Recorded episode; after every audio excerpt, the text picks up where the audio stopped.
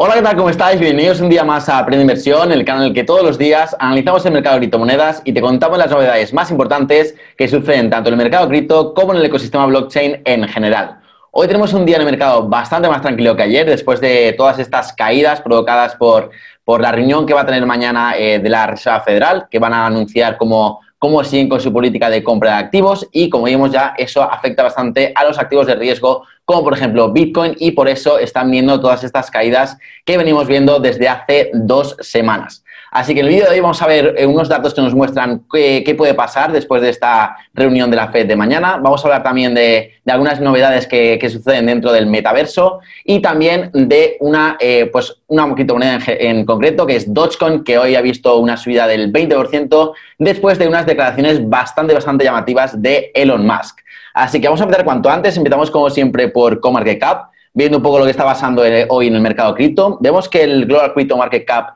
eh, prácticamente no se ha movido con respecto a ayer, ha caído apenas un 0,8%, estamos ahora en 2,14 trillones de dólares. Vemos que Bitcoin ha caído solamente otra vez un 1%, estamos ahora mismo en 47.000, es decir, que la caída de ayer se ha frenado un poco. Ayer en el vídeo de ayer veíamos que Bitcoin estaba en, en 46.500 aproximadamente, así que se ha frenado esta caída, lo cual es una buena noticia. Vemos que dentro del, top dentro del top 10 tampoco ha habido mucho, mucho movimiento. Una caída de casi el 3% de Binance Coin es prácticamente lo más destacado. Luego también tenemos a Polkadot que, que cae otro 3,6%. Otra vez vuelve a estar en 25 dólares Polkadot. Y aquí vemos la subida de Dogecoin del 20%, que luego comentaremos un poco más en profundidad lo que ha hecho, lo que ha provocado esta subida, que han sido unas declaraciones de Elon Musk, que vamos a ver un poco más en profundidad.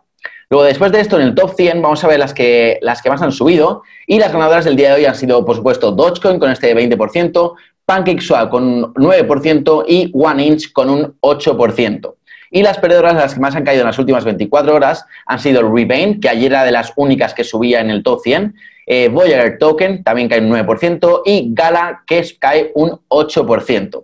Así que bueno, vamos a ver el sentimiento del mercado y como vemos tampoco no ha cambiado con respecto a ayer, seguimos en un escenario de, miedo extremo en el mercado y yo creo que vamos a continuar así hasta por lo menos que suceda eh, la reunión de la Reserva Federal y tengamos un poco más de pistas sobre lo que va a pasar, lo que puede pasar después de este evento tan importante. Así que va a ser muy, muy, muy importante ver cómo se sitúa el sentimiento después de esta reunión. Así bueno, yendo ya al gráfico de Bitcoin, vemos que, de momento estamos aguantando la media móvil de 200 días, que comentamos ayer que lo estábamos testeando, y también ha aguantado este canal paralelo, que ayer también decíamos que lo estábamos tocando aquí en la parte inferior. De momento estamos aguantando, no es tampoco una gran noticia porque se podría esperar un rebote tanto en la media como en la parte inferior del, del canal bajista, pero de momento por lo menos la estamos aguantando y de cara a mañana eso es bastante positivo, ¿vale? Yo esperaba incluso un rebote más, más, más fuerte, incluso hasta los 49.000, pero no ha sucedido y de momento nos seguimos ahí manteniendo estables en los 47.000.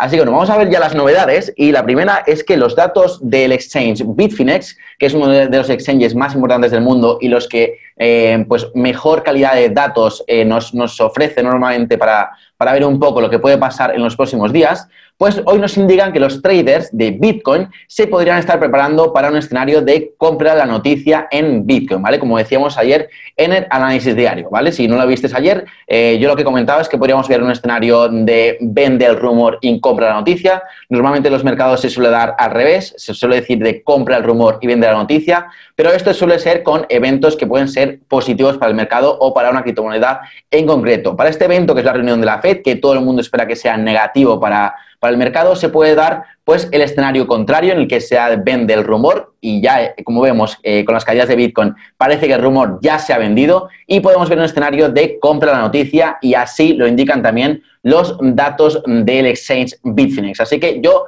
la verdad, pienso que sí que podemos ver una subida después de, eh, de esta reunión, a pesar de que los, la información que salga de ahí o los datos que salgan de ahí no vayan a ser precisamente positivos para el Bitcoin. ¿Vale? Yo creo que ya el el tope de Bitcoin por abajo ya lo hemos tocado y creo que ya vamos a ver un, un reverso en, en, Bitcoin y creo que podemos ver un repunte hasta por lo menos los 50.000, ya que eh, pues esta noticia eh, de, de, lo de la Fed ya creo que está reflejada en el precio y se viene reflejando durante las últimas dos semanas, ¿vale? Fuera ya de, de Bitcoin, vamos a hablar un poco también de Dogecoin, que ha sido la gran ganadora del día de hoy, subiendo un 20% después de que Elon Musk dijera que Dogecoin, bueno, le van a dar un premio a la persona del, del año 2021. Entonces, en estas declaraciones decía que para él, en su opinión, Dogecoin es mejor que Bitcoin para, en tema de pagos, eh, pero que Bitcoin sigue siendo el mejor pues, activo refugio y es el mejor activo que actúa como reserva de valor, básicamente porque tiene un límite, tiene una oferta máxima, que ya dijimos que son 21 millones,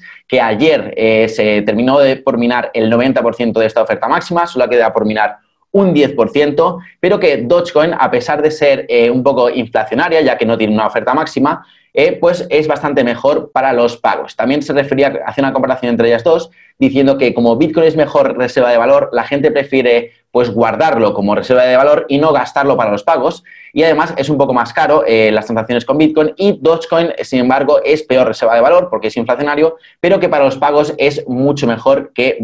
que Bitcoin. Entonces, también, aparte de eso, hoy ha tuiteado que Tesla va a empezar a aceptar Dogecoin como método de pago para la compra de algunos de sus productos, ¿vale? No han dicho exactamente para qué, no se, no se sabe si va a ser para para algunos paneles solares, algunos coches. Me extrañaría, me extrañaría la verdad que fuera también para coches, pero que sí que va a empezar a, eh, pues, a probar este método de pago y, como decía él, van a ver cómo va. Así que va a ser de momento una prueba. Yo todavía estoy esperando a que Tesla pues, reanude los pagos con Bitcoin para sus coches también, ya que dijo que a partir de que la, la energía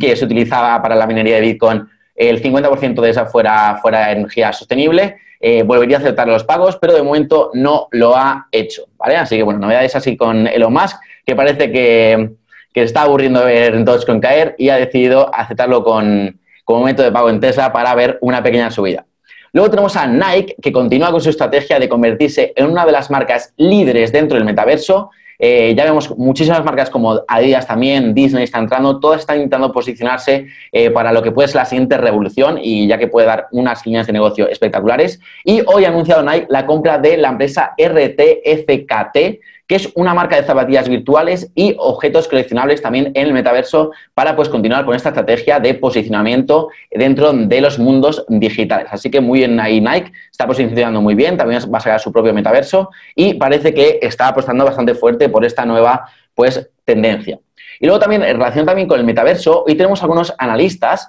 que hoy comparaban, bueno, decían que las tierras digitales del metaverso podrían ver revalorizaciones similares a las que han tenido los terrenos, por ejemplo, en Nueva York desde el siglo XIX, ¿vale? Comparando un poco, pues que comprar ahora mismo una tierra en el metaverso de Decentraland, por ejemplo, podría ser como comprar un terreno en Nueva York en el siglo XIX y ver las mismas revalorizaciones que han tenido esos terrenos en el mundo real eh, durante estos años, pero también en el metaverso, ¿vale? También en concreto comparaban el distrito de moda de, de Decentraland, de este mundo digital, con la Quinta Avenida de Nueva York en el siglo 19. Así que bueno, hay que empezar a mirar eh, esto de los terrenos digitales. Yo, yo la verdad es que he estado mirando, pero me parece que están de momento carísimos. Pero bueno, al parecer algunos analistas piensan que a pesar de que están muy caros, eh, pueden ser una muy buena oportunidad y a largo plazo pueden dar muy buenas rentabilidades. Así que hay que estar mirándolo eh, pues detenidamente esto. Y ya como última noticia también relacionada con el metaverso,